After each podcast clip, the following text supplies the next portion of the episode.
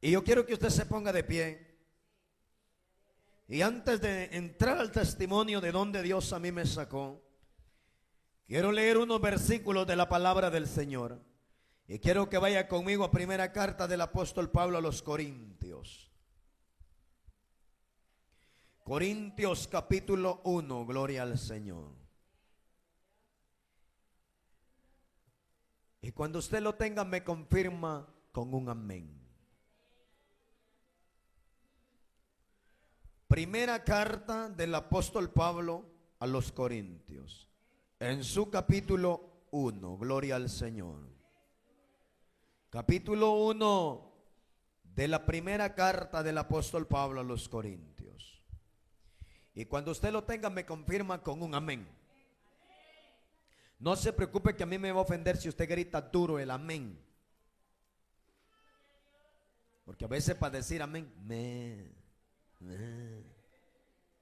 y en la casa para gritarle al patojo, el patojo anda tres cuadras abajo y ahí Dios, qué día clarito se oye la voz.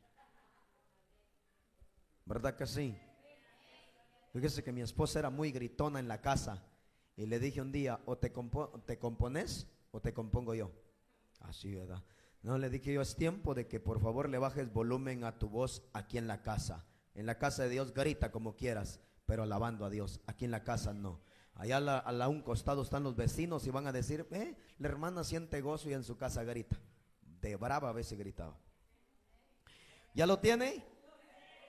Bueno, leamos la palabra del Señor en el verso 27 y 28. Dice así la palabra del Señor honrando al Padre, al Hijo y a su Espíritu Santo y como está escrito dice así. Sino que lo necio del mundo escogió Dios para avergonzar a los sabios y lo débil del mundo escogió Dios para avergonzar a lo fuerte. Y lo vil del mundo y lo menospreciado escogió Dios. Y lo que no es para deshacer lo que es. Dice el verso 29. A fin de que nadie se jacte en su presencia. Padre y buen Dios que está en el cielo. En esta bendecida hora, Señor, de la mañana me acerco delante de su divina presencia, poderoso Dios dándole gracias, Padre, por la oportunidad que usted me permite estar en la actividad de su siervo. Y Dios mío, así compartir a su pueblo, al amigo, Señor, que nos pueda estar escuchando, Señor amado, en sus hogares o aún los que estén en medio nuestro, Padre. Dar testimonio de donde usted tuvo misericordia, Padre, y nos levantó de la escoria del pecado, donde ya no daba nadie nada por nosotros y no entendíamos que usted había dado su vida en la cruz del Calvario para darnos vida, para darnos paz, para darnos felicidad y hoy ser lo que somos. Gracias a su bendita misericordia. Señor, use mi vida, Padre. Lo que voy a hablar, Señor, no sea mi criterio, no sea por jactancia, sea para la gloria suya, papito Dios.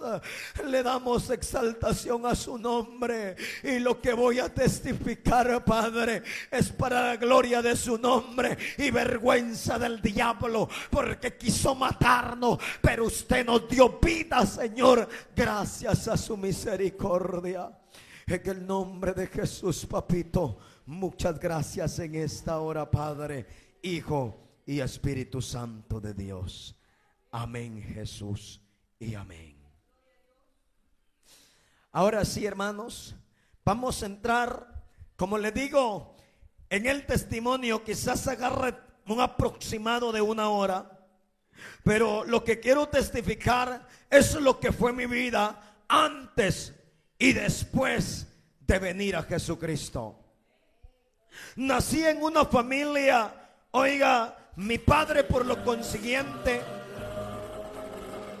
mi padre por lo consiguiente era un varón religioso. Él tenía religión. Mi padre asistía a la iglesia católica. Y esa era la religión que mi padre tenía. Por otro lado, mi madre traía principios cristianos, pero estaba alejada del Señor. Y estando hermano, ellos venimos nosotros como hijos y nacemos en esa familia.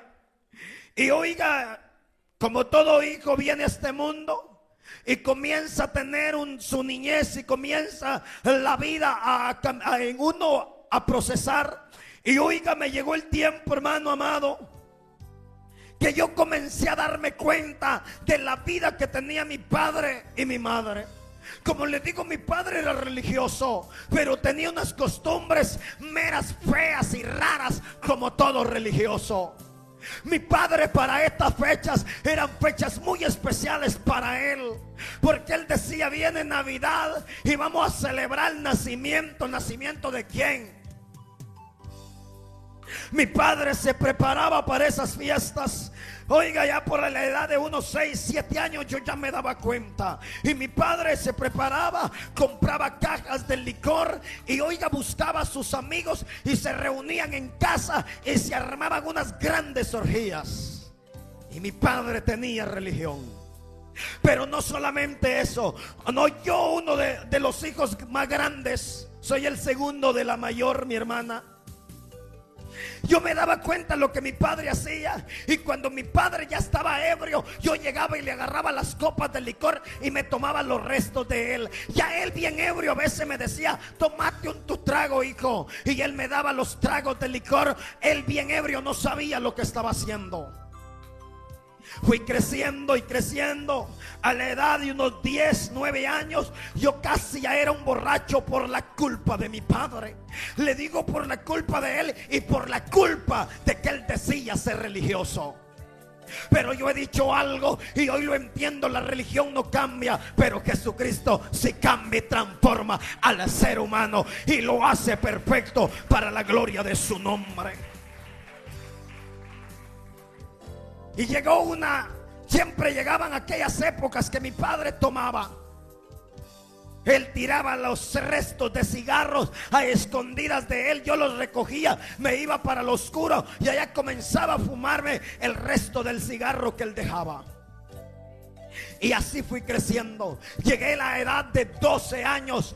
Ya mi madre, oiga, se había convertido a Cristo quizás unos tres años atrás. Mi madre se convirtió, reconcilió porque estaba alejada y comenzó a ir a la iglesia y a la iglesia y a la iglesia. Le dijo a mi padre, yo me quiero casar porque yo quiero servirle a Dios. Le dijo, mi padre está bien, yo te doy el matrimonio, servirle a tu Dios y yo le sirvo al mío. Ya mi madre de vez en cuando nos llevaba a la iglesia, pero yo ya tenía la edad de 10 años. Pero a la edad de 10 años yo ya iba con otro concepto. Yo iba a la iglesia, ¿sabe a qué iba? A dormirme.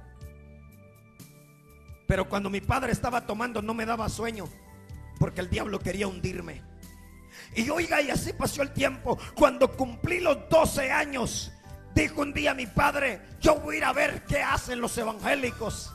Y esa, esa noche entró mi padre y esa noche hubo un mensaje muy poderoso por un siervo de Dios. Y el siervo de Dios hace la invitación y dijo, mi padre, pues me voy a entregar a Cristo esa noche. Y cuando vi que mi padre se entregó a Cristo, yo dije a los 12 años, yo también voy a recibir a Cristo. Y los dos juntos llegamos al altar. Oiga, él, él recibiendo a Cristo y yo también.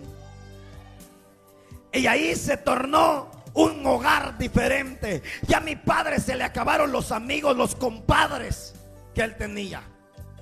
Aquellos que los días de fiesta lo buscaban los domingos, a él lo buscaban, se acabaron las visitas. Porque la gente cree que cuando usted se, vuelve a Cristo, parece que miran al diablo en uno, pero son ellos los que están endiablados y no ven a Cristo en nosotros. Y por eso la Biblia dice que el impío huye sin que nadie lo persiga. Alguien tendrá que abandonarnos el día que nos entregamos a Cristo.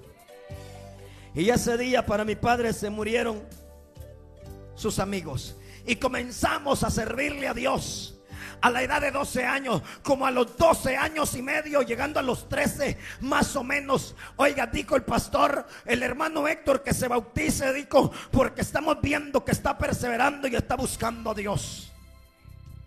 Hasta ahí todo iba bien. hermano, me me doctrinó el pastor, me dio enseñanza de bautismo, me fui a las aguas, me llevaron a las aguas, oiga, y comencé a servirle a Dios con empeño. Yo no me preocupaba por otra cosa, a mí se me olvidó que yo era eh, había probado licor, se me olvidó que yo había probado cigarro, a mí se me olvidó todo, yo me entregué de lleno al Señor. Y así me fui, llegué a los 13 años, mi pastor dijo, hermano, yo veo que Dios te va a usar grandemente.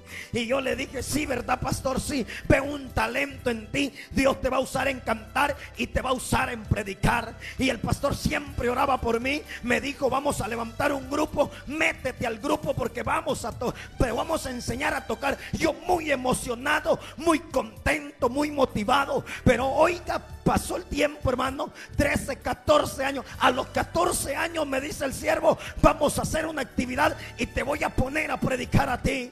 Óigame, no se me olvida ese día.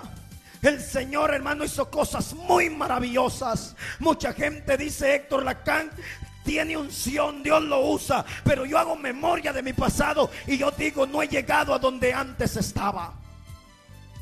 Pero sabe, cuando Dios me da el privilegio de predicar en esa actividad, comienzo a predicar y a predicar. La gente estaba llorando. Aún no había terminado de predicar. La gente comenzó a levantarse a decir, yo voy a entregarme a Cristo. Yo voy a reconciliar. Yo me quedé sorprendido de ver cómo la gente se convertía a Cristo.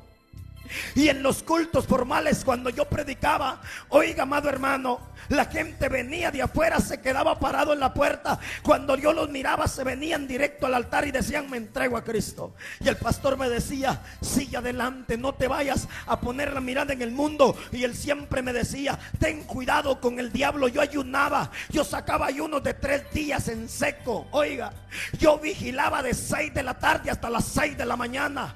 Yo me tiraba de rodillas dos, tres horas clamándole a Dios, diciéndole, Padre, guárdame. Pero el problema fue cuando yo comencé a ver, oiga, que los milagros sucedían. Hermanos amados, algunas veces mi familia, que era católica también y no nos querían, de repente a una mi tía se le muere su hijo y manda a llamarme y dice que venga a orar tal vez. Y cuando me dice mi padre, dice tu tía que vayas a orar por su hijo porque parece que murió. Y yo le dije, pues es tiempo, le dije, que ellos vean la gloria de Dios. Llegué, hermano, y óigame para mi sorpresa, cuando hay el cuerpo del niño muerto. Y me dice mi tía, mira, se me fue el niño. Y le dije, si Dios lo resucita, ¿qué harían ustedes? ¿Tiran ese crucifijo? ¿Tiran ese rosario? ¿Tiran esos muñecos viejos? Y mi tía me dijo, yo hago lo que sea, pero que mi hijo resucite. Le dije, Padre, dice tu palabra, que lo que nosotros creemos, tú lo haces. Le puse la mano al niño en la frente y comencé a orar. Como a los tres minutos de estar orando por él, pegó un suspiro profundo, hizo... Y yo le dije, Padre, esta es tu gloria. Y mi tía comenzó a brincar y a decir, yo me entrego a Cristo. Y oígame, esa, noche se entregó a Cristo ella y otros familiares también se entregaron a Cristo. Pero el diablo no crea que estaba de brazos cruzados. El diablo comenzó a trabajar a ver en qué área a mí me detenía. A mí me ponía pereza, yo la pereza la vencía. A mí me ponía cansancio, yo pasaba sobre encima del cansancio. El diablo a mí me ponía miedo, yo pasaba sobre el miedo. Me amenazaban, yo pasaba sobre las amenazas. Pero vino un día cuando yo tenía quizás unos 15 años, ya para cumplir los 16 Vino el diablo y dijo, ya probé de todas las áreas y no he podido tirarlo y me está quitando muchas almas. Ahora le voy a enviar algo, dijo el diablo. Le mandaría una su mini falda. Y yo era un joven, casi por cumplir los 16 años. Y oiga, cuando de repente me paro en lugar a predicar, y aquella jovencita, como le digo, bien, como dijo el pastor, coqueta y atractiva, puso los ojos en mí y dijo ella, esta es presa mía. Y yo también puse los ojos en ella y por un momento dije, Señor, si un día me vas a dar un hogar serás tú, pero no con mis ojos.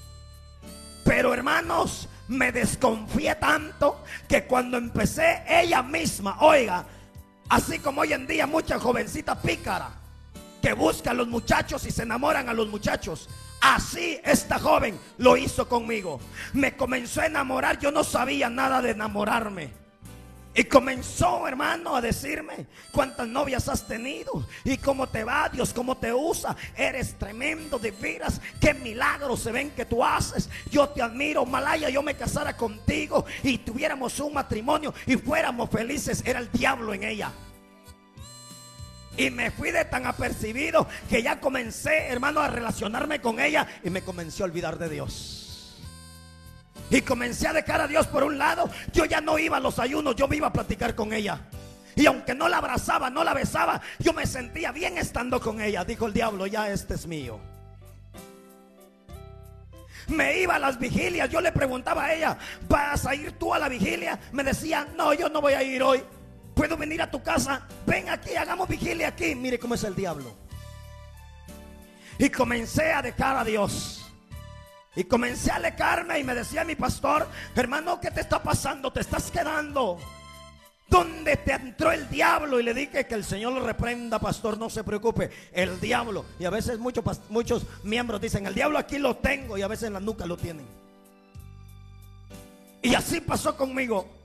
A la edad de 16 años yo caí en pecado con ella. Y usted sabe, muchos miembros dicen, me voy de la iglesia porque el pastor, al pastor le echan la culpa porque ellos son los sinvergüenzas que han pecado. El mismo pecado te saca de la iglesia. Pero cuando te mantiene en santidad, no hay diablo, ni diablito, ni diablote que te saque de la casa de Dios. Te mantienes porque le estás sirviendo a Dios. Pero yo caí en pecado, me fui al mundo. Oiga, me comencé a retirar. ¿Y sabe qué hizo? Cuando vio que yo me alejé del camino del Señor, ella también se alejó. Y le dije, mejor juntémonos nada más así. Y me dijo, ya tengo otro, me dijo. Mire cómo trabaja el diablo. Me cambió, solo me sacó y ella se fue con otro varón. Yo de decepción, oiga, busqué un trabajo y me fui a trabajar. Ahí vino mi, le puedo decir, mi derrota completa me fui a trabajar a una finca y en esa finca conozco a un joven no muy grande de estatura. Y cuando se me queda viendo, se me acerca y me dice, oye, ¿es cierto que tú ya no eres, aleluya? Yo le contesté y le dije, ya no, ¿por qué? Porque tengo algo para ti, me dijo, algo nuevo. ¿No quisieras experimentar algo nuevo? Y yo le dije, nuevo como de qué? Me dijo, soy el jefe de la pandilla de la 18. Quisiera ser miembro de la pandilla de nosotros. Y yo le dije, yo no sé qué es eso. Yo apenas estaba saliendo del Evangelio. Y el diablo ya me tenía un lugar para destruir y arrastrar mi vida y ser lo vergonzoso y lo miserable, la cual dice la Biblia acá. Y oiga, amado hermano, pasó así, me uní con este joven y me dijo, vas a aprender a ser un pandillero y vas a ser uno de la de marca, uno que no le tenga miedo a nada. Y me dijo esa tarde y le dije, ¿qué tengo que hacer para yo ser miembro de una pandilla? Me dijo, espérate, adelante está, vamos a ver qué tanto tienes de valor. Y me dijo, por certa, no sé qué tienes, me dijo, pero yo siento algo por ti, no sé, te siento que, que te tengo aprecio, porque eso es lo que dice el diablo, a veces lo aprecia a uno. El diablo dice apreciarlo a uno, pero para destruirlo. Y me dijo, no sé, siento mucho aprecio para contigo. Y esa vez, oiga, yo ya fumaba cigarrillos, pero esa vez me dijo, hoy vas a fumar algo nuevo. Recuerdo que de la bolsa de su pantalón sacó un cartucho, se le llamaba un guato de marihuana. Y sacó otro papel muy sencillo y comenzó a envolver ese monte. Y comenzó él a fumarlo y me dijo, prueba de esto. Cuando yo probé aquello sentí que me ahogaba. Y me dijo, o te lo fumas o pasa por los 18 segundos de bautizo. Así se le llaman las pandillas. Lo agarran a patadas a uno de la cintura abajo pero yo le dije, lo voy a pasar porque me es más fácil esto. Me fumé esa, esa marihuana. Yo sentía feo y me dijo, esto no es nada, falta algo más. A la siguiente semana me dijo, él viene la segunda prueba, me dijo. Y le dije, ¿cuál es? Es esto, me dijo. Metió su mano a su pantalón y sacó un pomo de pegamento. Ustedes lo conocen, de esos que usan para parchar partes de parches de bicicleta. Agarró una bolsa de 5 libras, vació todo el pomo de pegamento en la bolsa. Y luego me dice, lo que yo voy a hacer, lo vas a hacer tú. Solo vi que se pega la bolsa a la boca, le pega dos aires hacia adentro y los mismos los vuelve a inhalar como tres veces y aquel hombre se queda como loco hablando solo y me dice, te toca. Y yo me le quedo viendo y le digo, no, y me dice, te toca, te digo. Ya no era él, era un demonio en él.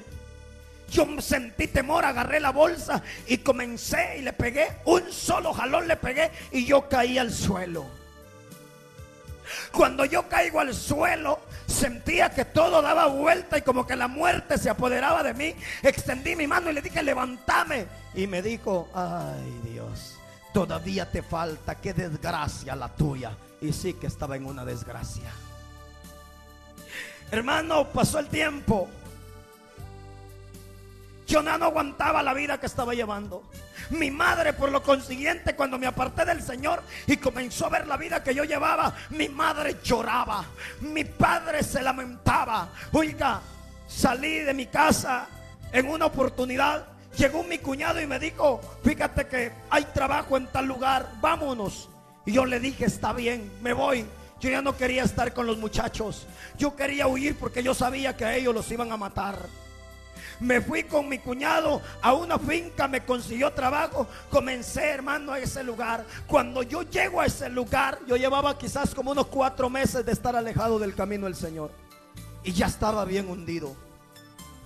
Cuando llego a aquel lugar, me dice un varón, es cierto, la que ya no sos evangélico. Me dijo, es cierto, le digo, ya no soy evangélico. Pues vamos a la caseta. Vamos a ir a ver qué tomamos. Y le dije, vamos.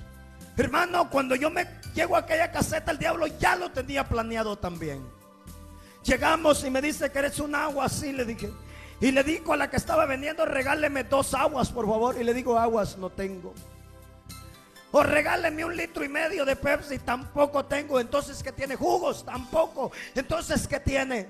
Sacó una lata blanca y le digo, solo de esto ahí. Era una cerveza enlatada. Y le digo, solo de estas hay. Si quiere de estas, le doy. Si no, no hay. Y me dijo aquel varón, ¿quieres tú una? Me dijo. Y le dije, no, como le digo, a mí se me había olvidado que yo había sido un borracho desde chiquitito. Y le dije, yo nunca he tomado eso, le dije. Pero probala, solo una, me dijo. Y le dije, está bien, pásemela. Y me pasa aquella cerveza. Óigame, mi hermano, cuando yo destapé la lata, cuando la lata tronó y, la destapé, oí una voz que me dijo, ¿en dónde está tu Dios? Yo vi mi mano y, sentí temor por un momento, porque las manos que yo había puesto sobre aquel niño muerto, que había resucitado, ahora esta mano se destapaba una, una lata de licor para hundirme en el licor. Por un momento quise dejarla, pero al mismo tiempo me dijo, demostrar que sos hombre. Agarré la lata, hermano, y la tomé. Y luego me dice, ya te tomaste una, ahora tómate la otra. Y luego que me tomé la otra, hermano, y me tomé como cuatro cervezas, me tomé en ese entonces. Y cuando vine a sentir, yo estaba tirado en el suelo. Cuando yo estaba tirado en el suelo y me quise levantar, yo no podía, yo podía ver bien pero no podía sostener mi cuerpo. Cuando yo comencé, hermano, a quererme levantar, se me acercó el diablo y me dijo, así te quería ver. Se acercó el diablo y me dijo, ¿sabes qué? Cuánto deseaba tenerte hoy en mis manos. Y yo sentía temor yo maldecía al diablo, pero ya nada podía hacer. Porque no se puede vencer con tu fuerza humana, se puede vencer con el poder del Señor. Gracias, hermano. Oiga, yo hermano amado, para decepción ya no aguanté. Estuve unos meses ahí hundido en el licor. Luego regresé a mi casa. Yo llegué a mi casa, llego a mi casa y le digo a mi madre, mamá, aquí hay un par de centavos. Y me dice mi madre, ¿sabes qué, hijo? Yo no quiero, me dice, solamente tu dinero. Yo quiero que regreses en donde estabas. El lugar que ocupabas tú está vacío, regresa ya. Yo le dije, mamá, yo ya no puedo ser evangélico, le falla a Dios. Dios a mí ya no me perdona, le dije. Yo vi su gloria, yo vi cosa grande. Yo no puedo seguir con Dios. Dios a mí ya no me perdona. He sido tan cruel estos meses que me he apartado de Dios. No puedo, le dije. Y me dijo ella, hijo, si te arrepientes, Dios te va a restaurar. Y yo le dije, no, mamá, tenga ese dinero. Y me dijo, el dinero lo necesito, pero más quisiera que regreses. Y le dije, no, regreso. Tomó el dinero y se quedó llorando y le dije, me voy con mis amigos. Porque eso es lo que el diablo dice, darle amigos. Pero amigos, no hay. Salí esa tarde, hermano, a la edad de 16 años. Salí, yo le tenía temor a mi padre, yo sabía que mi padre era rudo. Yo todavía no les había entrado borracho. De repente le entré borracho a mi padre. Él parado en la puerta de la casa me dice, qué bonito venís. Estas las horas de venir. Yo pensé que mi padre iba a agarrar el cincho o algo para pegarme. Pero no, yo me entré, hermano. Me metiría a la cama, me tiré un montón de chamarras encima y dije, mi padre me va a golpear. Mi padre no me pegó. A la siguiente semana le entré a las doce y media de la noche. Y mi padre tampoco ya me dijo nada, solo me regañaba. A la después, hermano, le entré a las dos de la mañana. Mi padre ya no pudo hacer nada. Mi padre me llamaba la atención, mi madre también lo hacía. Pasó el tiempo, me volví a integrar, me volví a, a relacionar con los muchachos que, que rifaban la Mara 18. Comencé a andar con ellos. Comenzamos a hacer cosas más feas, horribles. Que no quiero testificarlo, no por, por otra cosa, sino porque el tiempo avanza. Y me relacioné con ellos. Y seguimos viviendo. Mi madre muchas veces a las 11, 12, 1 de la mañana salía con su foquito a buscarme, levantaba las cortinas de las cantinas y ella entraba y cuando a veces me encontraba en la cantina me decía, yo le decía a mi madre, mamá, ¿para qué me viene a buscar? Yo ya soy hombre, yo ya soy grande. Yo me creía hombre con 17 años encima. Apenas, apenas era un adolescente. Y mi, mi, madre siempre se preocupaba, siempre llegaba a buscarme. Pero sabe, siempre yo le decía, mamá, no se preocupe. Algunas veces ella me pegó y yo sentía que los golpes de mi madre no me dolían. Pasó el tiempo y yo seguía hundiéndome en las drogas. Ya comencé a ingerir otra clase de drogas. Comencé, hermano, a mezclar drogas. Oiga, muchas veces me hice, le digo, muchas cosas de la cual yo tenía para un cigarrillo. Yo me iba a la casa con la pasta dental que usábamos en la casa para cepillar nuestros dientes. Yo agarraba, me embalsamaba de pasta y de Vicks, oiga, los cigarrillos para poderle sentir algo diferente. Era triste mi vida.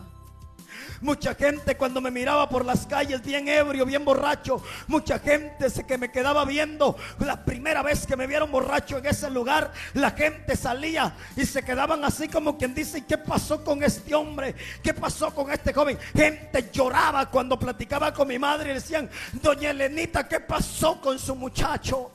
No es posible dónde se encuentra si era un hombre, un varón que Dios lo estaba levantando fuertemente el diablo tomó ventaja en mi vida. Hermanos, comenzamos a, a planear asaltos. Comencé a robar. Ya no tuve miedo, comencé a robar. De repente me di con una oportunidad del jefe de la pandilla. ¿Sabes qué, Héctor Lacan me dijo? Me hago, acabo de hacer un nuevo tatuaje. Él estaba tatuado de pies a cabezas. Y me dijo, me acabo de hacer un nuevo tatuaje. Y le dije, ¿dónde está? Que no te lo veo. Me dijo, aquí lo traigo. Traía una cruz invertida y me dijo, el día que a mí me maten, aquí quiero el balazo. Porque ese es el orgullo de un pandillero. El pandillero, el orgullo del pandillero es decir, yo vivo por mi madre y muero por mi barrio. Ese es el decir de un pandillero. Y él decía, aquí quiero, porque el día que me maten voy a morirme rifando la 18. Y no me voy a morir sin renunciar a ser miembro o ser el jefe de la pandilla. Pero una tarde recuerdo, nos reunimos, éramos muchos, éramos de diferentes lugares. Nos reunimos y recuerdo esa tarde este joven me echó el brazo encima. Él había sido cristiano también. Me abrazó y me dijo, ¿sabes una cosa? Yo siento una necesidad aquí, me dijo, como de ir a una iglesia evangélica y reconciliarme. Yo me le quedé viendo y le dije, ¿de veras lo sientes? Me dijo, sí lo siento. Yo le dije, anda, busca una iglesia y reconcíliate. Pero yo me quedo al frente de los muchachos. Y me dijo él, no, porque tenemos el plan de asalto. Siete camionetas vamos a asaltar. Y entonces yo me voy a entregar, me dijo. Y esa tarde yo vi que aquel varón como que se entristeció. Y comenzamos a beber y a ingerir drogas. Esa tarde me dijo, me voy, nos miramos dentro de tres días porque tengo un trabajo pendiente. Y le dije, está bien. Y se fue él solo a hacer un, un robo. Y en el robo que él hizo, él no sabía que era su último robo que él estaba haciendo. Él decía, el día que a mí me maten, me llevo uno por delante. Se metió a un lugar privado. Oiga, ¿y por qué lo mataron? Porque ya no tenía para la droga. Y se fue a una finca o a un lugar privado donde tenían plantación de banano. Él llega y corta dos racimos de banano y se los echa a la espalda para irlo a vender para tener la droga. Porque el diablo desespera al hombre para que consuma la droga. Si aquel varón va, corta la fruta, se le echa a la espalda y sale. Lo que él no sabía que en la esquina del terreno lo estaba esperando un hombre con una escopeta 12. Y cuando él se asoma, para querer cruzar el cerco, aquel hombre le dice, hasta aquí nomás llegaste y lo llama por su nombre. Y le descargó dos cartuchos en la boca de su estómago. Y yo me acordé cuando me llevaron la noticia y me dijeron, mataron al jefe. Vino luego a mi memoria y dije, hace una semana Dios le habló a este hombre.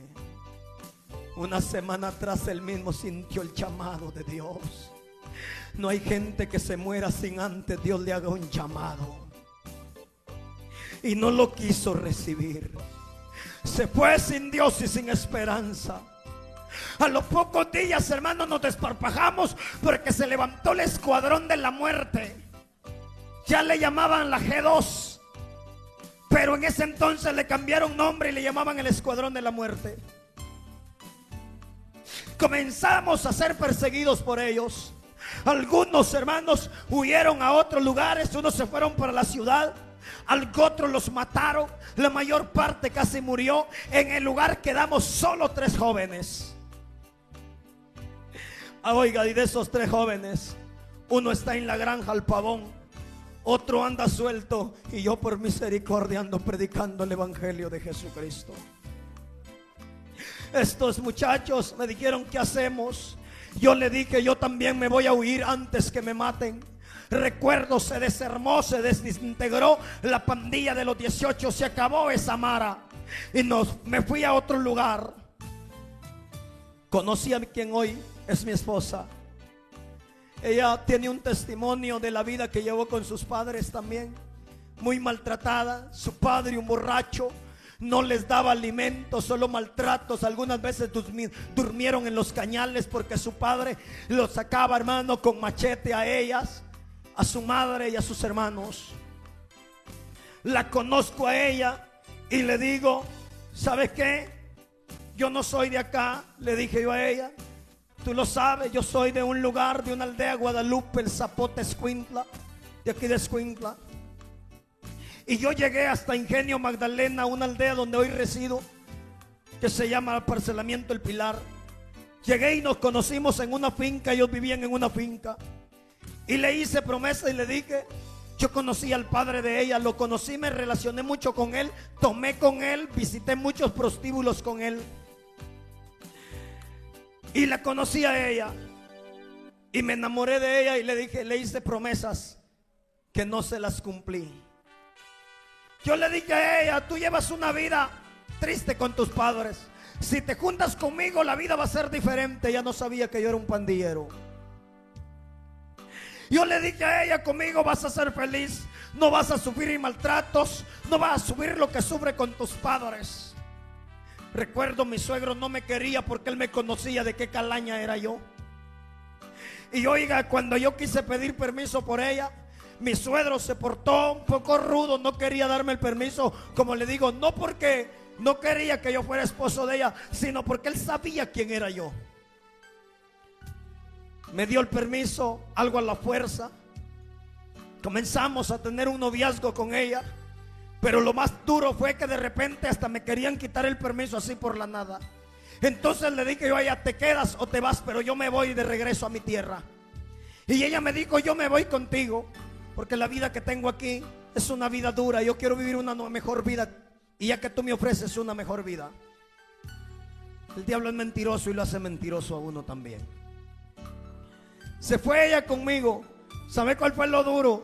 Lo duro que cuando ella llegó allá con mis padres, mi padre me dice, pero ¿por qué te trajiste? La muchacha le dije, papá, yo acabo de cumplir mis 18 años y yo ya sé lo que hago. Llegué a vivir con ella, vivimos un tiempo ahí en casa y comencé a relacionarme otra vez, a salir. De repente me encuentro con el jefe de otra pandilla y me reúnen y me dicen, tú eres Héctor Lacan. Yo les dije, yo soy. ¿Sabías que la Mara 18 aquí se acabó? Sí, le dije, fui el segundo del cabecilla cuando lo mataron. Anduve mucho tiempo con él. ¿Sabías que aquí he levantado yo una nueva pandilla? Y ahora somos los MS, miembros satánicos, Mara Salvatrucha.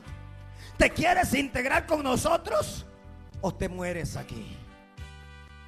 Y yo le dije, pues bueno, si es de vida o muerte, yo prefiero integrarme con ustedes. Me integré con la Mara Salvatrucha. No me dieron bautizo porque ya me conocían. Me integré con ellos. Comenzamos otra vez a relacionarnos en hacer cosas terribles. Cosas horripilantes. Con ellos me relacioné más. Comencé a visitar brujos. Mire hasta dónde el diablo me estaba arrastrando. Yo que conocía la Biblia ahora estaba visitando brujos. Por eso yo Veo cristianos a medias que a veces visitan brujos. Y yo llegué al extremo de visitar brujos. Yo me iba a las 12 de la noche a los cementerios a hacer entierros hacía ritos, hacía pactos satánicos, diabólicos, para que la gente se desesperara, para que la gente no tuviera paz. Óigame, usted ve matrimonios destruyéndose porque detrás de ellos hay, óigame, satanistas, brujos, óigame, pandilleros que trabajan en contra de esas familias. Yo me llevaba el nombre de muchas familias y los metía, oiga, en la, en la, boca de un sapo y cosíamos la boca del sapo con los nombres alfileres, oiga, y los llevábamos a las 12 de la noche a las tumbas, óigame, mejor si a la tumba que la llevábamos, ahí estaba enterrado un católico, nos hacía mejor reacción los hechizos. ¿Sabe por qué? Porque el catolicismo se, se deriva de la gran ramera, la gran Babilonia que habla la Biblia. Y hermano, ahí estaba yo metido en eso. Y oíame hasta dónde el diablo me estaba llevando. Los muchachos me decían qué valor el que tenés. Yo entraba a las discotecas. Yo hacía relajos. Yo comencé a usar armas. Me comenzaron a poner la 9 milímetros en la mano, la 38, óigame, la 12, la 22, hermano, un montón de armas en mis manos. Yo comencé a cambiar de carácter. Y a mi esposa, óigame, no dormía tranquila. Yo llegaba a casa y a punta de patada, yo botaba la puerta muchas veces cuando ella no sentía que yo llegaba ebrio, borracho, bajo efectos de droga. Algunas veces ella decía, mejor me voy. Y yo le decía, vete. Que a mí igual me da. Hoy sales por esa puerta, mañana entra otra mujer yo aquí. Lo que yo le había prometido a mi esposa era mentira. Muchas veces, oiga, la lastimé fuertemente. Recuerdo cuando estaba embarazada de mi primer hijo. Le pegué un golpe y recuerdo le quebré la parte de su nariz de un puñetazo porque yo era un cobarde. Como todo hombre que golpea a su esposa es un cobarde. Y oiga, nació mi niño y yo no cambiaba. Fue creciendo y creciendo. A la edad de 3, 4 años, yo llegaba ebrio. Mi hijo tenía que meterse debajo de la cama y quedarse viendo cómo yo golpeaba a su madre yo no tenía paz. Yo comencé, hermano, a sufrir más fuertemente. Yo me iba de casa tres, cuatro días y regresaba todo mugriento, maloliento.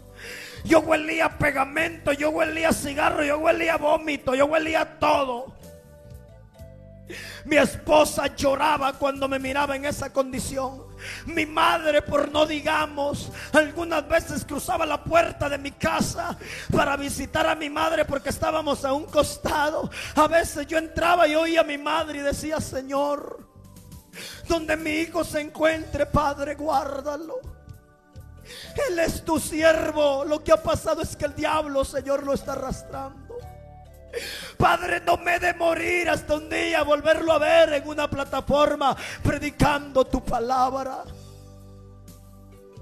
Yo oía ese clamor de mi padre, de mi madre y decía a veces esas palabras, Padre, por favor, manco, cojo, ciego, justo como sea, pero tráelo.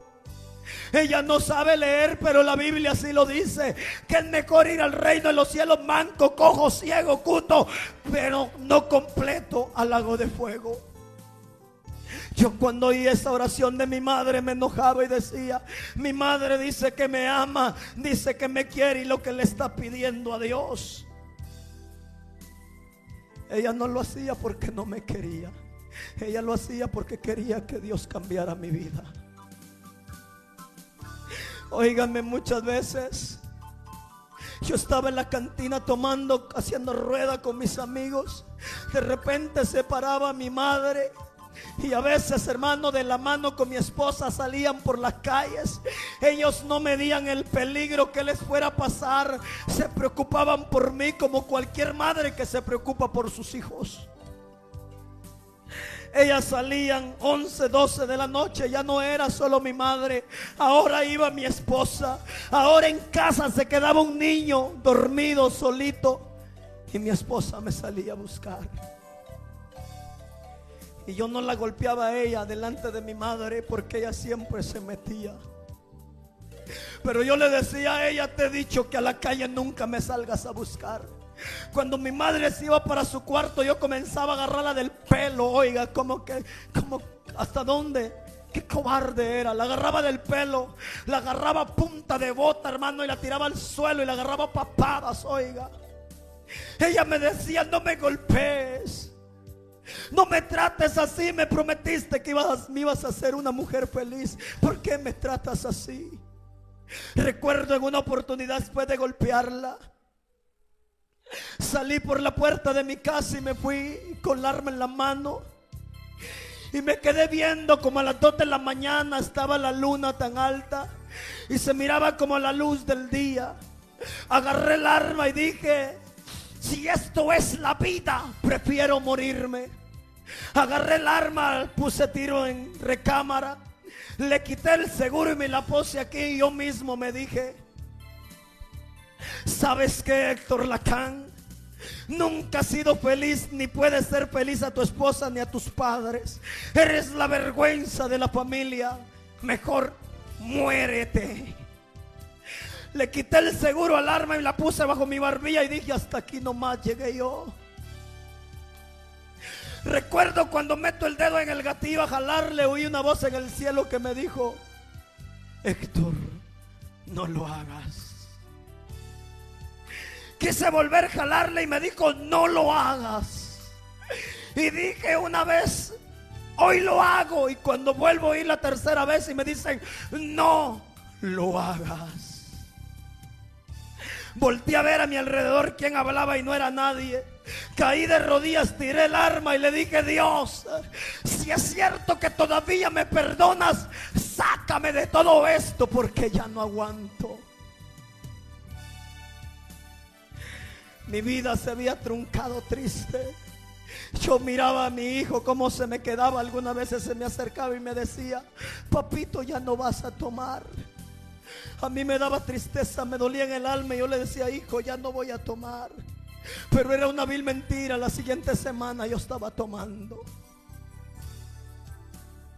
Me abrazaba de mi pantalón cuando llegaba ebrio y me decía, papito, no va a pegar a mamá. Cuando yo recuerdo eso, hermano, me da tristeza. Y no lloro por cobarde, sino lloro de felicidad. Porque nunca pensé estar parado en un altar una vez más. ¿Sabe qué era lo que yo pensaba? Era que un día yo iba a tener que ser enterrado y ya nunca jamás iba a hablar de Jesucristo. Dios hermano comenzó a hablarme y a hablarme por sueño, por mi familia. Recuerdo en una actividad un predicador levantó su dedo índice y dijo, varón dice Dios, que si no vienes a él arrepentido y te conviertes, él va a tratar contigo. Yo pensé por ese momento y dije, este hombre me quiere meter miedo. Este hombre quiere intimidarme, pero yo nunca he conocido el miedo. Por un momento quise ir al altar y aceptar a Cristo. O reconciliarme, pero no lo hice. Luego, hermano, se fue el tiempo. Buscaban, yo ya andaba en la lista de los que buscaban para matarme. El jefe de nosotros mató a un policía. Mató otro a una persona y se fue preso. Nos volvimos a desparpajar porque comenzaron a matar gente otra vez. Y a los muchachos comenzamos a huir.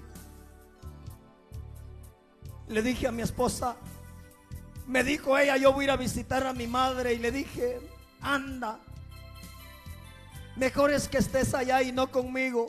Se fue ella para el parcelamiento El Pilar. Yo quería, yo a veces trabajaba para no dar tanto color de los robos que yo hacía. Pero llegó ese día yo ya no conseguí trabajo, ya no aguantaba la situación y me dice ella, fíjate que hay trabajo por acá en Ingenio Magdalena. Y yo le dije, ¿será que nos vamos? Y me dijo, ella, vente, vámonos. Tal vez ya no reuniéndote con los muchachos vas a cambiar. Yo también pensé lo mismo. Y oiga, me fui y allá seguí viviendo una vida peor todavía. Ya mi suegra comenzó a darse cuenta de la vida que teníamos. Y era triste para mi vida. Estando en aquel lugar conozco a un varón y me dice, yo usaba pantalón lee, bota de suela. Y me dice este varón, los pantalones que traes los traes porque los sabes usar o por presumir. Y yo, yo había cambiado mi vestuario porque yo me vestía pantalón cholo, como todo pandillero.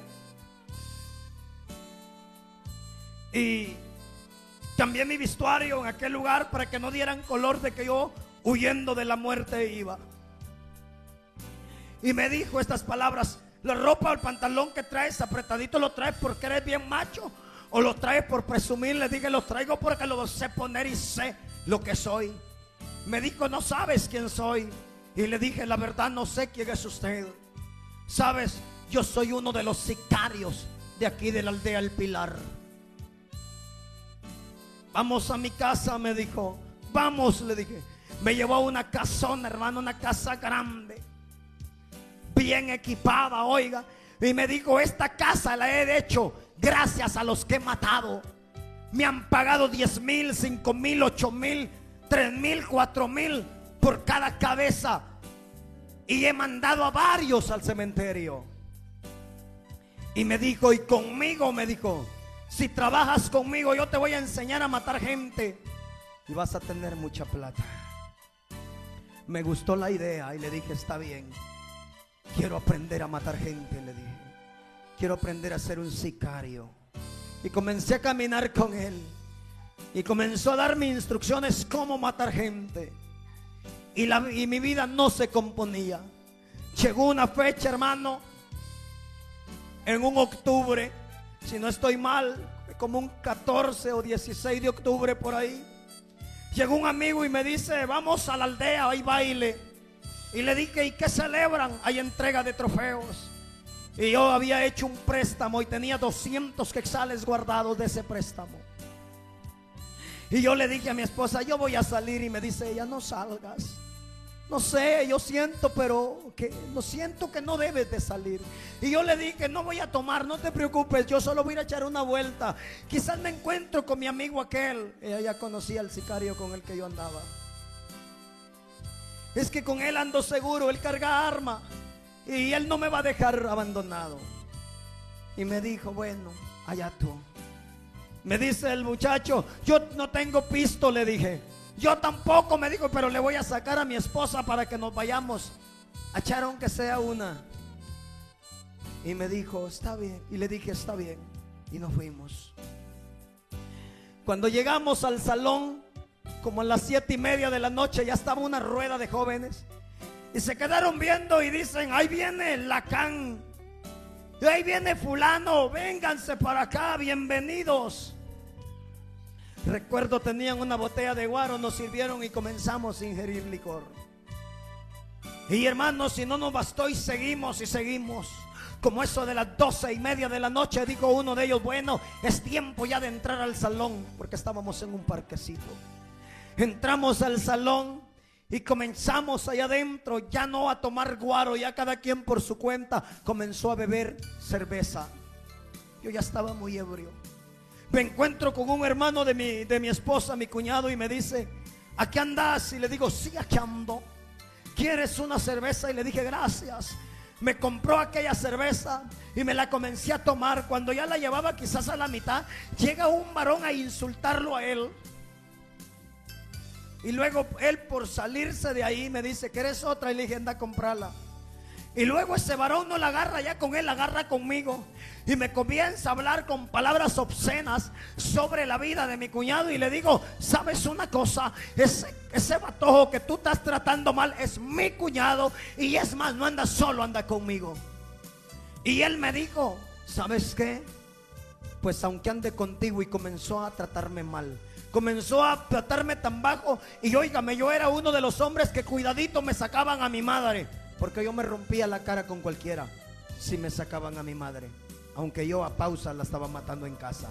Yo peleaba por mi madre, que me la sacaran en la calle, pero yo era un hijo desobediente en la casa.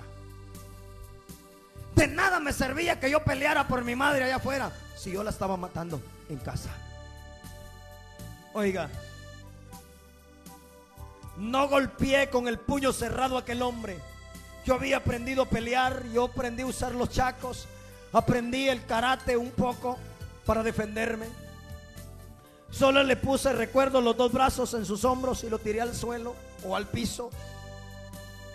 Aquel hombre se levantó, yo bajé la botella que tenía en la mano y dije, esta se armó, pues aquí vamos a comenzar hoy. Y vamos a pelear a mano limpia.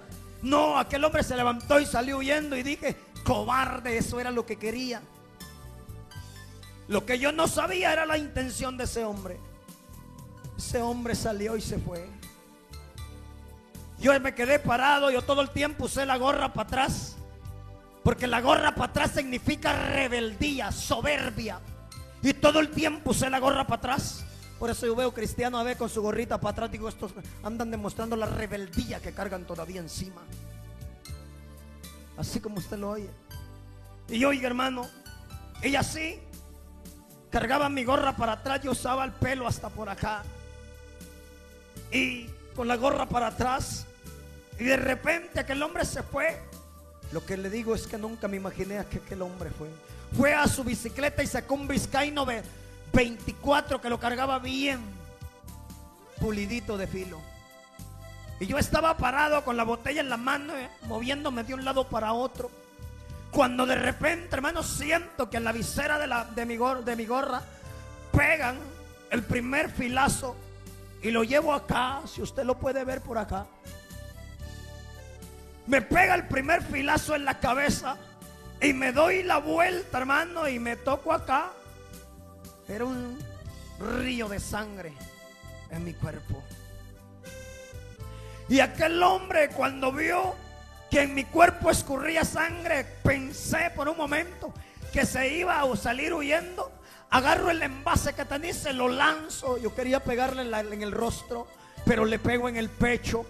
Y aquel hombre se me va encima y me agarra, hermano, a sangre fría y sin mediar palabra.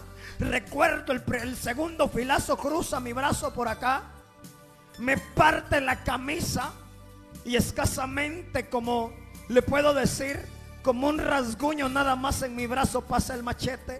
Yo me corrí hacia atrás y vuelve a agarrármela al revés. Me abre la camisa una vez más en mi estómago. Solamente me hace una heridita así con la punta del machete. Y me vuelve a agarrar otro y me vuelve a cruzar la misma parte el regreso de mi camisa. En fin, que me hizo como en ocho pedazos la camisa al frente. Pero mi cuerpo no lo tocaba. Luego yo corriendo para atrás ya no tuve para dónde. Pegué en un muro y regreso para sobre de él. Donde él vio que yo me fui de frente para él, no me agarró ni aquí ni aquí, sino levantó la mano. Yo solo vi que levantó la mano con el vizcaíno y me agarra como quien dice, te parto en dos. Y yo no me quedó más que otra, hincarme y meterle la mano. Me hinqué y le metí la mano. Cuando yo le pego la mano solo oigo que truena mi hueso y truenan mis tendones. La palma de mi mano pegó a esta parte de acá. Mi mano fue cortada completa. Todos los tendones de mi mano fueron cortados. Cuando yo levanté la mano, mi mano cayó y era un río, una regadera de sangre. Recuerdo que caí al suelo y al caer al suelo aquel hombre todavía se va sobre mí yo solo encogía los pies y me rodaba de un lado para otro. Y el machete solo echaba chispas en el piso. Yo dije, la muerte llegó por mí. Se levanta un varón y le lanza un envase y le pegó en esto por acá. Él se vio bañado en sangre y salió huyendo. Yo me quedé tirado. Corrió una joven y me levantó. Me quitaron la camisa que yo cargaba toda rota. Me envolvieron la cabeza. No sé de dónde sacaron un hula y me amarraron la mano para que la sangre ya no corriera. Y esta muchacha comenzó a decir, ¿con quién anda? ¿Quién lo trajo? ¿Quién lo va a sacar? Mi amigo desapareció. El que me había ido a traer a mi casa no estaba. Y de ahí dijo, pero ni mi cuñado aparecía. De repente aparece otro varón y dijo, anda con fulano, fulano lo trajo en la moto. Aquel estaba bien escondido por otro lado. Llegó y le dijo, sabes, si no te lo llevas, si no buscas un carro o en la moto en que lo cargas y te lo llevas, y si se muere, sobre ti se va esta muerte, le dijo. Que el varón sintió miedo y dijo, súbanlo a mi moto, me lo voy a llevar. Yo lloraba de coraje que no pude defenderme. Luego me montaron a la motocicleta y me fui. O nos fuimos. Llegamos a la democracia. Yo iba botando sangre. La moto iba dejando sangre botada. De la que escurría de mi cuerpo. Llegamos, hermano, al, al Ix de la democracia. Y dijeron, borrachos no estamos atendiendo ahorita. Que les vaya bien. Cerraron el portón. Dijo mi cuñado, ¿qué hace? Dijo mi cuñado, ¿qué hacemos? Le dijo al, muchacho que iba manejando. Llevémoslo al centro de salud. Llevamos, llegamos al centro de salud y dijeron, ustedes bolos vienen, váyanse por otro lado. Y nos cerraron el portón. Y yo me estaba desvaciando en sangre. Dijo mi cuñado, vámonos para La Gomera. De la democracia para La Gomera, casi hermano, se lleva como 45 minutos. Recuerdo que regresamos llegando al cruce para Ingenio Magdalena y entrando al parcelamiento. Solo recuerdo que levanté mi vista y me quedé viendo la recta hacia el oscuro. Perdí el conocimiento. Cuando yo perdí el conocimiento, desperté en otro lugar. Y cuando yo despierto en otro lugar era como un sueño. Comencé a verme la mano y comencé a verme si yo traía heridas. Y en ese sueño yo no traía heridas, yo no traía nada. Puedo decirle que era mi alma. Yo había muerto. Yo comencé a llorar. Comencé a llorar y dije, ¿será posible que yo morí? ¿Será posible que yo ya no estoy en mi cuerpo? Comencé a entrar en una densa oscuridad. Sabe, ahí comencé a conocer y a ver demonios. Y perdóneme la expresión que estos demonios hacían y me decían, esto era lo que queríamos de ti, maldito. Así te queríamos ver, maldito. De aquí ya no hay salida para ti. Un día nos quitaste almas. Un día hiciste muchas cosas en favor, pero hoy se acabó tu esperanza. Entonces entendí que yo había muerto. Cuando yo entendí que había muerto, levanté mi vista y todo era oscuridad. Entonces comencé a recordar a mi esposa y dije, Señor, ¿y qué será de mi esposa? ¿Qué será de mis hijos? Ya eran dos. ¿Qué será de mi madre? Yo comencé a llorar y a llorar. Recuerdo que alcé mi mirada hacia arriba, todo era oscuro.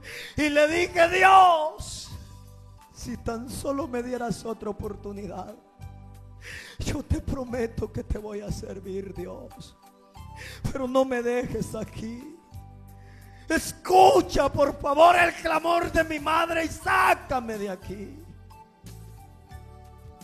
Pasaron 25 minutos para entrar a la gomera.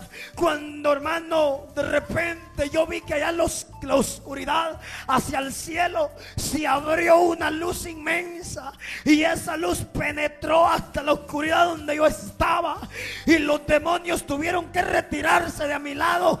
Y mi alma fue extraída del oscuro y fue sacada y vuelta metida en mi cuerpo. Y cuando yo suspiro un profundo y levanto y mi vista y vuelvo en sí. Estaba entrando a la gomera. Y yo dije, Señor, escuchaste mi clamor aún en las ansias de la muerte. Cuando yo entro al Ix de la gomera, me reciben de emergencia y me echan en una camilla y dice el doctor, me examina rapidito y dice el doctor, ¿cómo es posible que este hombre venga vivo? Este hombre ya no trae sangre, pero trae aliento de respiro. Y es que el respiro que yo llevaba era la vida que Dios a mí me estaba devolviendo. El respiro de vida que había regresado en mí no era por la valentía, ni era por mi sangre, era por el poder bendito del Dios Todopoderoso a quien hoy le sirvo con amor y lealtad, con sinceridad y con todo corazón por lo que la ha hecho conmigo.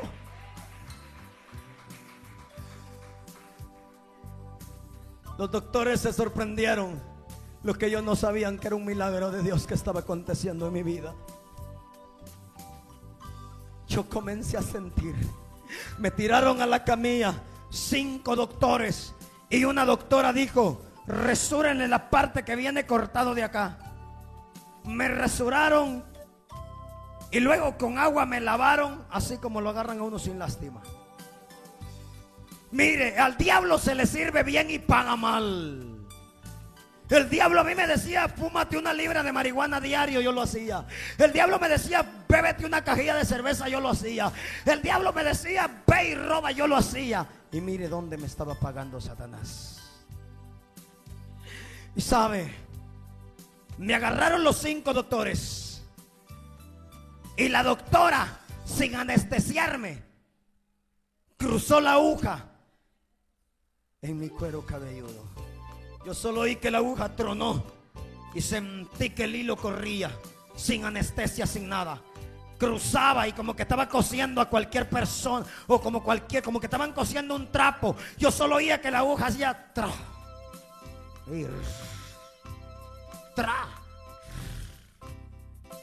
Yo decía, suéltenme. Yo hacía las fuerzas que tenía, no me podía soltar. Eran cinco doctores los que me tenían agarrado. Y me dijo el doctor, aguanta. Si eres varón, aguanta. Mano, entendí que el diablo paga mal. Luego dijeron, bueno, ya está cosido. Échenlo a la ambulancia porque va para la sala de operación. Me llevaron para Escuintla. Llegando a Escuintla, recuerdo, me dijo el doctor, quítate la venda y mírate lo que traes en tu mano. Me quité la venda, hermano. Me quité la venda y cuando yo me quité la venda, mi mano cayó y yo pude, conozco lo que es mi hueso de la mano izquierda. Qué horrible, hermano. Solo vi esta parte así abierta de mi hueso, donde estaba el filazo. Y me dijo el doctor, te vamos a operar así, porque desde allá te traen con suero y saber por qué vienes vivo. Y me metieron al quirófano. Mi hermano solo recuerdo y me dijo, respira profundo porque ahí te va. Solo me pusieron un oxígeno y me dormí. Nadie, nadie por mí. Solamente Dios. Amanecí el día siguiente como a las 5 de la mañana desperté. O 6. Yo tenía mi brazo encogido, una canaleta acá. Porque yo no podía mover ni la mano ni los dedos. Porque estaban me operaron la mano encima y acá. Para con pinzas me jalaron los tendones y me los volvieron a unir. Me dijo el doctor, saber si vas a poder mover tu mano. Pero para la gloria de Dios sí la puedo mover. Y comencé, hermano, a hacer memoria. Y a mí se me olvidó la promesa que le hice a Dios. Y le dije, al salir de esta, me echo al plato al que me hizo aquello. Y yo le había dicho a Dios que si me sacaba yo le iba a servir. Ahora estaba pensando en matar al varón que me había hecho esas heridas. Luego, amaneció y llegó la hora de visita. Fila hacían todos mis amigos. Cuando yo veo en la sala donde yo estaba, la primera que atraviesa la puerta, mi madrecita. Cuando yo me quedo viendo a aquella anciana madre cruzando la puerta. Ella iba de camilla en camilla viendo dónde estaba su hijo. Cuando yo la veo venir comienzo a llorar amargamente. Detrás venía mi padre. Quizás diciendo por mi culpa. Yo algunas veces mi padre me regañó. Yo le decía por su culpa yo soy borracho. Usted me enseñó a tomar. Quizás mi padre echándose la culpa. Pero él iba y me dice, hijo, mira lo que te ha pasado. ¿Cuántas veces te he dicho que dejes el vicio? Y yo le dije, sí, mamá, pero yo no puedo. Y me dijo, si tan solo le entregaras tu corazón al Señor, tu vida cambiaría. Mi madre lloraba al costado de mi camilla. Y yo lloraba también verla sufrir a ella. Llegó el día, llegó cuando veo, llega mi esposa, se me tira encima y me dice, ¿te das cuenta? ¿Te das cuenta porque yo muchas veces he intervenido a que no salgas? Cuando a mí me entregaron tu ropa solo me imaginé lo peor. Ella lloraba y me decía, mira, todo lo que te ha pasado. Y yo le dije, sí es cierto, mi hija, vámonos, me dan de alta. Yo me fui para mi casa. En mi casa nadie de mis amigos tampoco me visitó. Nadie. Recuerdo, Dios bendiga un siervo. Comenzó a visitarme. Comenzó a decirme, hermano Héctor, Dios te ha dado una oportunidad, aprovechala. Porque puede hacer que la otra ya no te salves. Dios te dio esta oportunidad, aprovechala. Yo le dije, pastor, ¿cree que usted yo cree que para mí es fácil ir y servirle a Dios? Con cuando yo me voy a encontrar con ese hombre que me dejó impedida la mano, yo tengo que matarlo primero. De lo contrario, yo no le puedo servir a Dios. Y él me dijo, déjaselo a Dios, Dios hará un milagro y te va a transformar y lo vas a perdonar. Y le dije, no. Me dijo aquel sicario, fue el único que estuvo conmigo y me dijo, yo te voy a apoyar, me daba dinero, llevaba víveres, él tenía de todo. Era el único. Yo te voy a proporcionar carro, te voy a dar armas, te voy a sacar a ese hombre y lo vamos a llevar a un cañal. Allá lo haces pedazo, lo echas en un costal, lo tiras en los cañaverales y cuando esos cañales los quemen, ni resto de él va a quedar. Y yo le dije, eso es lo que quiero. Y lo voy a matar, le dije, con la mano izquierda, la que me dejó impedida. Allá en el, oigan, eso fue octubre, pasó noviembre, pasó diciembre, yo bien ebrio, el 24 y 31 de diciembre yo pasé bebiendo licor como usted no tiene idea. Enero, febrero, pero allá en marzo, si no estoy mal, como el 16 o 17 por ahí de marzo, llega el pastor y me dice, hermano Héctor, yo tengo una campaña, por eso Dios bendiga a los siervos que promueven campañas. Yo tengo campaña y lo invito, me dijo, para que vaya. Viene un hombre que Dios lo usa fuertemente y tuvo una vida terrible como la suya. Y le dije, gracias pastor, pero usted sabe que yo no puedo, le dije. Yo le hago la invitación, llegue, me dijo. Voy a ver qué hago. De repente, hermano amado, allá como a las seis de la tarde le digo a mi esposa, ¿sabes qué? Yo tengo ganas de ir a oír a ese predicador. ¿Por qué no te alistas con los niños y nos vamos? Mi esposa corriendo alistó a los niños y me dijo, vámonos pues. Hermano, nos fuimos a la campaña. Me senté en unos bloques afuera. Ella sí entró, yo me quedé afuera. De repente le entregaron el tiempo al predicador y comenzó a predicar y a predicar. Y todo lo que él narraba en su mensaje lo estaba viviendo yo. Luego vino a mi mente y dije, ah, el pastor de plano le contó algo a ese predicador porque sabía que yo iba a venir. Esa es la imaginación de muchos. Y aquel hombre terminó el mensaje y comenzó a hacer la, invitación. El pastor no corrió con nadie, corrió conmigo y me dijo, hermano Héctor, esta es su noche. El Señor le está haciendo el llamado. Yo sentía la necesidad. A un lado oía cuando el diablo me decía, no lo vayas a hacer. Tú tienes cuentas pendientes que arreglar. No lo vayas a hacer. Tú tienes venganza que hacer. Al otro lado me hablaba el Señor y me decía, hijo, soy yo el que te llamo. Yo soy el que te he dado otra oportunidad y te voy a volver a levantar. El Señor me, me decía, hijo, ven, yo te hablo, yo te llamo. Y el diablo me decía, no lo hagas. Acuérdate tus amigos. Acuérdate de las mujeres. Acuérdate de las pandillas. Acuérdate de lo mismo. Acuérdate que tienes que ir a hacer venganza. Oh, qué dura esa batalla.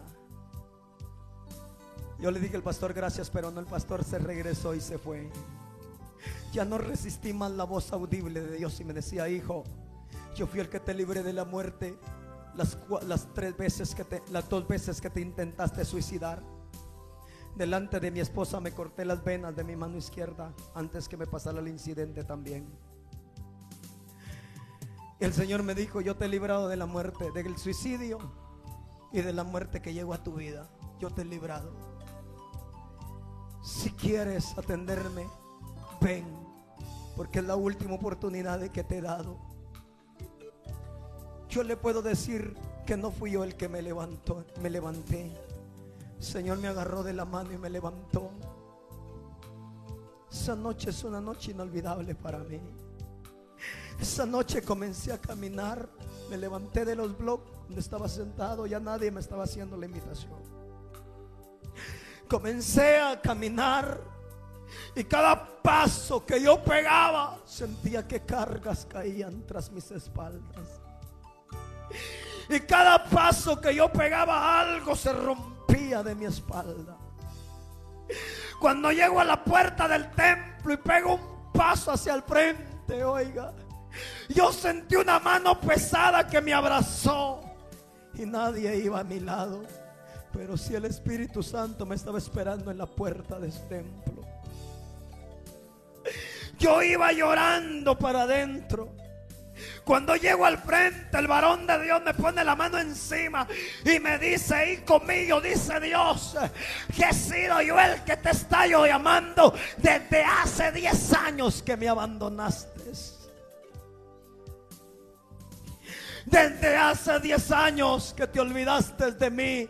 Pero han pasado 10 años de las cuales yo no me he olvidado de ti. Todavía veo mi siervo. Todavía veo mi instrumento. Yo decía que yo era lo vil y no había remedio para mí.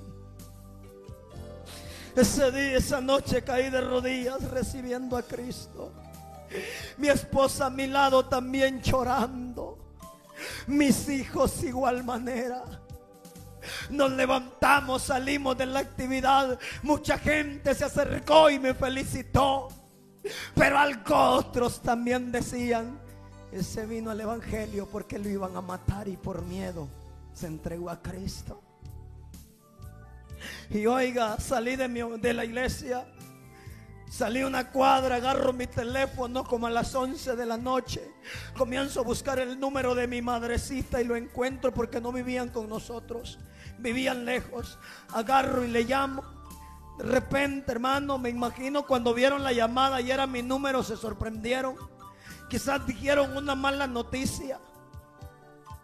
Cuando me contesta mi padre y me dice, aló, y yo le digo, Padre, buenas noches. Y me dice, ¿qué pasó, mijo? ¿Por qué me estás llamando a estas horas?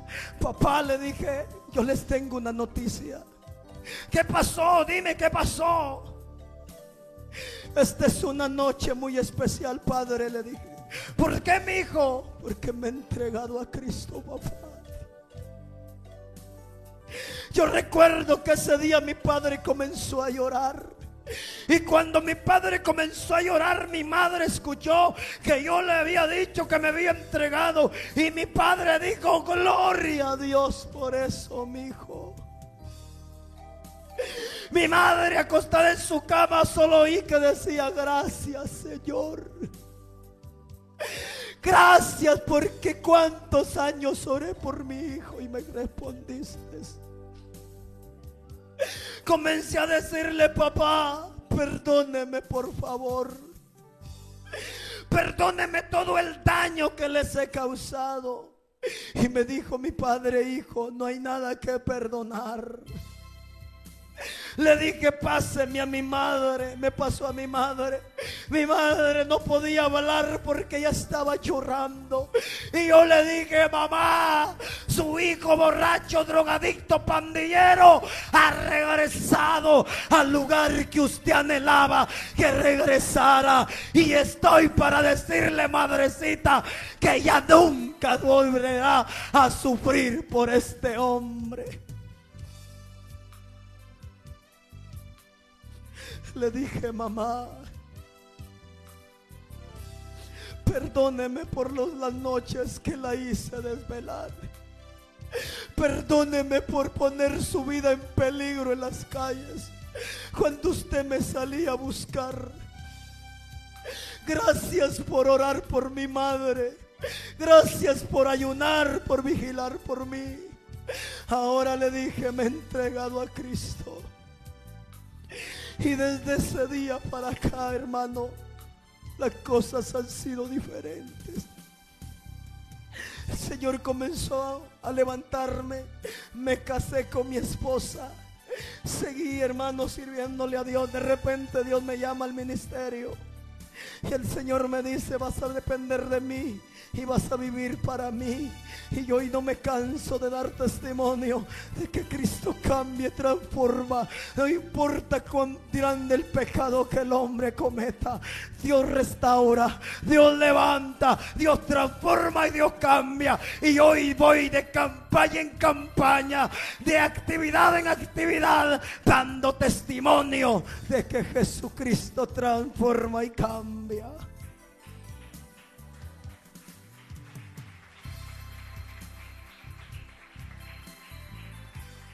Desde ese día comenzó un buen matrimonio.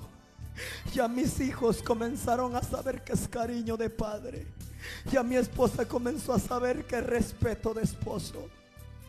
Nos íbamos juntos y juntos hoy caminamos por misericordia. Así fue mi vida en las pandillas y en las drogas, en la borrachera, en el alcoholismo. Estuve a punto de matar gente por dinero. Hoy no tengo plata. No tengo dinero. Un varón en una oportunidad me dijo, cuando visitó mi hogar y me dijo, siervo, ¿esta es la casita donde usted vive? Sí, le dije. Es una casita de lámina, le dije. Pero aquí mora Cristo con nosotros. Porque de qué te sirve una buena casa si el Señor no está en tu casa? ¿De qué sirve? Es mejor, aunque sea pobremente en la tierra, pero que seamos ricos en el reino de los cielos. Póngase de pie.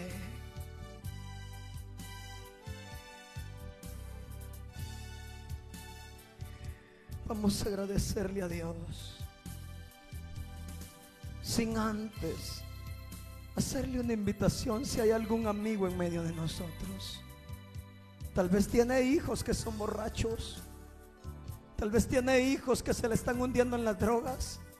Y usted no está haciendo nada por ellos. Tal vez tiene hermanos. O tal vez usted amigo. Es uno de los que tiene vicios. O tal vez usted amiga. ¿Sabe una cosa? Yo entendí en la vida del mundo de que mientras muchos jóvenes caminan por las calles, hay sicarios que planean la muerte de ellos. Yo cargaba una lista con mi compañero sicario de los jóvenes que íbamos a asesinar. Muchos de esos jóvenes no sabían de que nosotros los buscábamos para matarlos.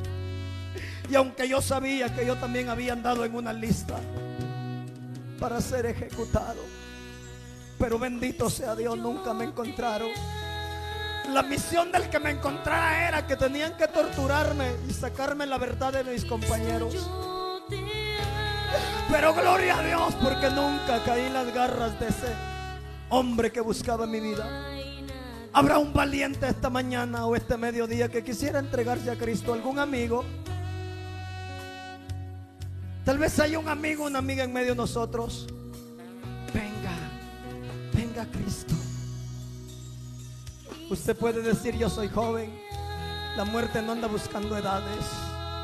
La muerte llega cuando usted menos se lo espere. Yo tenía 25 años cuando el diablo me quiso matar. Yo tenía 18 años o 19 cuando yo mismo me quise suicidar. El diablo un momento de desesperación opta para que tú te cortes la vida con tu propia mano. Si no hay nadie, sabrá usted que Dios le habló. Usted que tal vez su hogar, su matrimonio, su marido lo traiciona. Su marido se va y se gasta la plata con otras mujeres.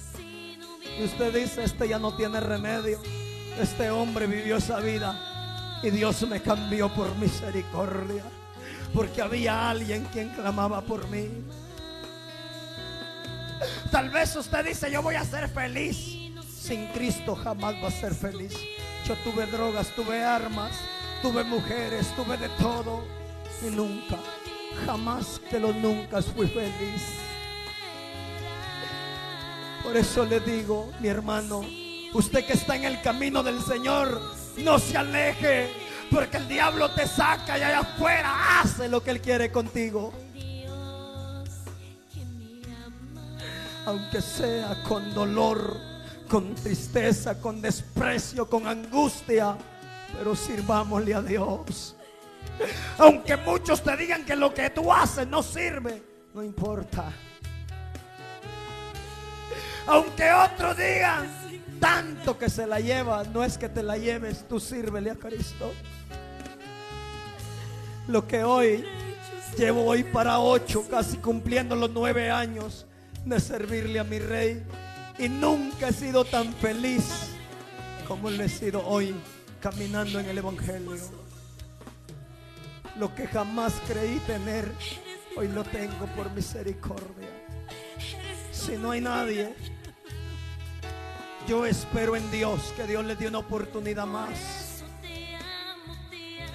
Muchos, oiga lo que le voy a decir, atienda lo que le voy a decir. El Señor a mí me habló hace unos meses atrás y me dijo, mucha gente terminará el 2018, pero no terminará el 2019.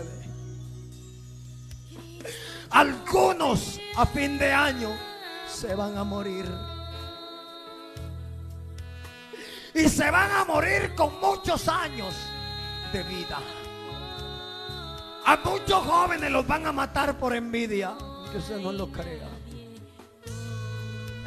A muchos Dios les ha hablado por sueños y han tenido sueños raros y han dicho, ¿por qué soñé esto? Dios te está hablando. Hay sueños que tú has soñado y esos sueños son feos. ¿Sabes una cosa? Antes que a mí me sucediera lo que me sucedió, yo tuve sueños. Pero yo creí que yo soñaba por querer soñar. Y entendí que en los sueños Dios habla. Y a mucha gente Dios le está hablando por sueños. Que se prepare. Porque la muerte lo visitará cuando menos lo espere. A mucha gente inconversa que no está en el Evangelio, Dios le está hablando por sueños. Y no han querido entender. Pero Dios está salvando su responsabilidad. Y yo salvo la mía con hacerle ver lo que Dios le está hablando a usted. Quizás usted diga, ¿y cómo lo sabe? Porque el Señor cuando a mí me dice algo, yo le creo y eso es real. Oh Espíritu Santo. Oh Cordero de Dios, Ay, rababasho que que talabasa. Oh Espíritu de Dios, santo su nombre. Vamos orando, clama iglesia, clama un momento. Ay, calla la masoja. Ay, rababashama. Candarabasí, candarabasaya. Fuego de Dios. Espíritu Santo ahora.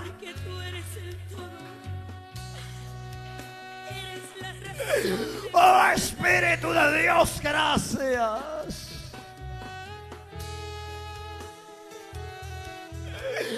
Gracias por lo que has hecho conmigo.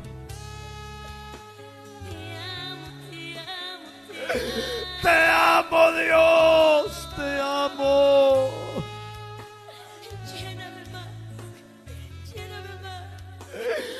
Nunca fui feliz, Padre.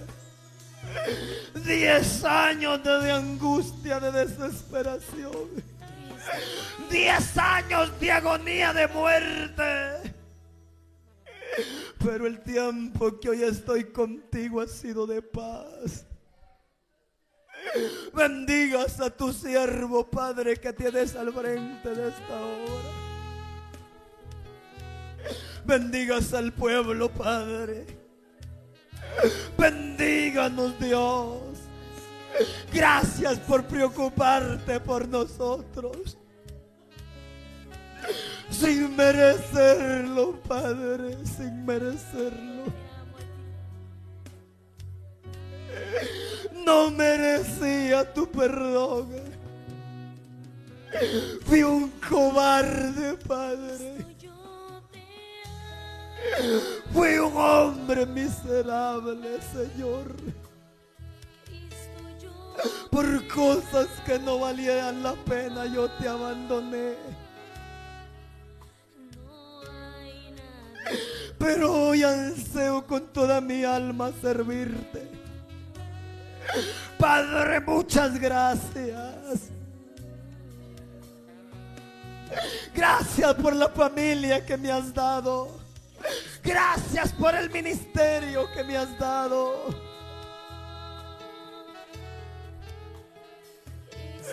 Gracias, papito lindo. Gracias por usarme. Padre, gracias por sacarme de las tinieblas a tu luz admirable. Oh, gracias. Así como has sacado a muchos de mis hermanos, de mis hermanas. Porque Dios mío, aunque no vivieron una vida como yo, pero todos necesitábamos de tu perdón. Y de eso, Señor, te podemos decir en esta hora. Muchas gracias, papito lindo. Bendigas a tu siervo, bendigas a su esposa, bendiga a su familia y a esta amada congregación, Padre. Bendígalos, bendígalos, papito. Por favor, Señor, abre las ventanas de los cielos y derrama de tu bendición en este lugar. Sigue trayendo almas. Que este lugar, Padre, sea para gloria y honra tuya. Y trae almas a tus pies, por favor. En el nombre de Jesús. Te lo pido en esta bendecida hora, Padre, Hijo y Espíritu Santo de Dios. En el nombre de Jesús. Amén, Señor. Y amén. Gloria al Señor. Así es que, gloria al Señor. Así es que, gloria al Señor. Así es que, gloria al Señor. Así es que.